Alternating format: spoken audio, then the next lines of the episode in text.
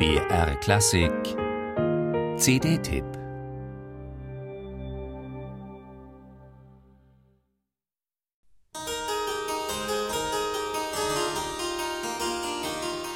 Eine CD mit Cembalo-Musik. Das Label fein, aber klein.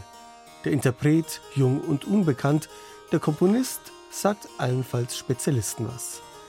Eine CD, die man im Regal leicht übersieht, zwischen Tenören mit Zahnpasta-Lächeln und Dirigenten mit Donnerblick. Aber nimmt man sie schließlich doch in die Hand, geschieht das Wunder. Als würde man die unscheinbare Tür zum Speicher auf dem Dachboden öffnen und fände dahinter ein märchenhaftes Feenreich.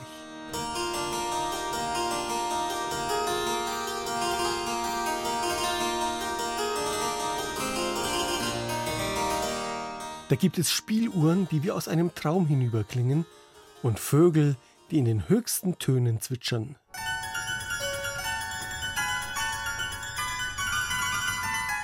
Da gibt es Zinnsoldaten, die eine Schlacht anzetteln und im Getümmel die Kanonen donnern lassen.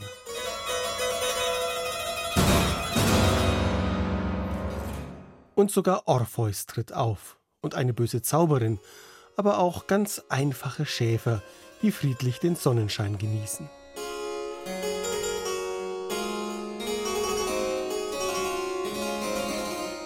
Der Schöpfer dieser liebenswürdigen Zauberwelt heißt Jean-François d'Andrieux. Heute ist er fast vergessen.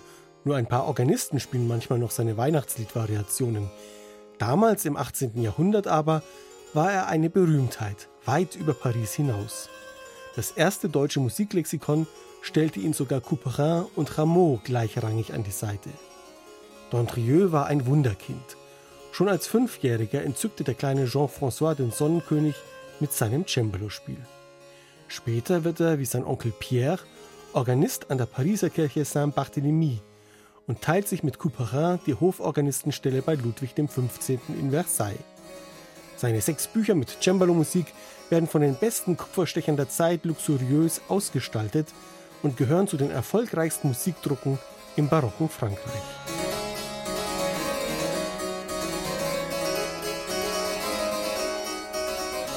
Das alles wäre Schnee von gestern. Würde nicht der französische Cembalist Marouane Moncard-Benis die auf dem Papier teils recht dürren Noten wie von Zauberhand mit Leben erfüllen. Liebevoll hat er D'Andrieux kleine Charakterstücke in Form einer imaginären fünfaktigen Oper angeordnet und auf zwei kontrastierende Instrumente verteilt. Ein vornehmes, prachtvolles französisches Cembalo und ein rustikales flämisches Modell, das mit Hilfe eines Dämpfers flüstern kann wie eine Laute.